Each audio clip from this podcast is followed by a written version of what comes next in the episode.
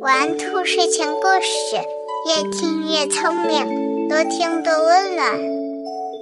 晚上好，小宝贝儿，我是兔耳朵姐姐，竖起你的小耳朵，开始听故事吧。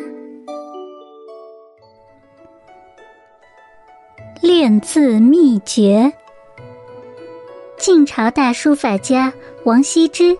有个儿子叫王献之，从小立下志愿，要学好父亲的字。他练了好几年，字写的确实也不错了。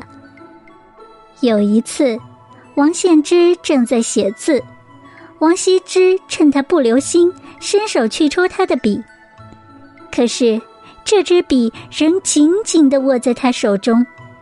王羲之满意的笑了，王献之把写好的字递给王羲之看，并说：“爸爸，你看我的字可以赶上你吗？”王羲之不说什么，拿起笔来，在一个大字的下面点了一个点，走了。王献之捧着这张字给他的母亲去看，母亲。我这字有没有像爸爸一样好呀？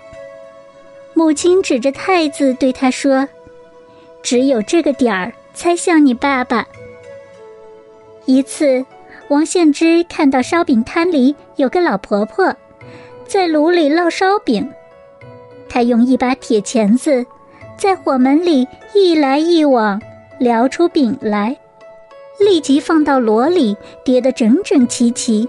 手势可快了，王献之看呆了，便去问老婆婆：“怎么会聊得这么快，这样准？”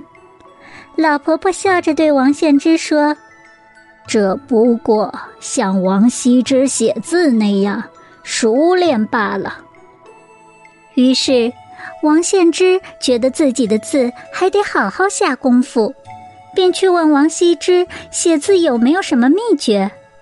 王羲之说：“当然有了，到水缸里去找找。”王献之听了，觉得很奇怪，想来想去，忽然想出来了。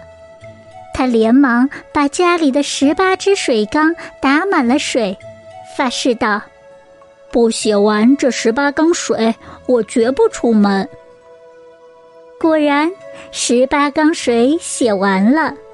王献之也练出了一手好字。听完了故事，小朋友们知道了练字的秘诀是什么吗？对了，那当然就是勤学苦练了。这个秘诀呀，不仅仅适用于练字。小朋友们，你们有没有学习画画、学习英语、学习跳舞？学习跆拳道等等呢？不管学什么，勤学苦练这个秘诀都是适用的哟。宝贝儿，今天的故事你还喜欢吗？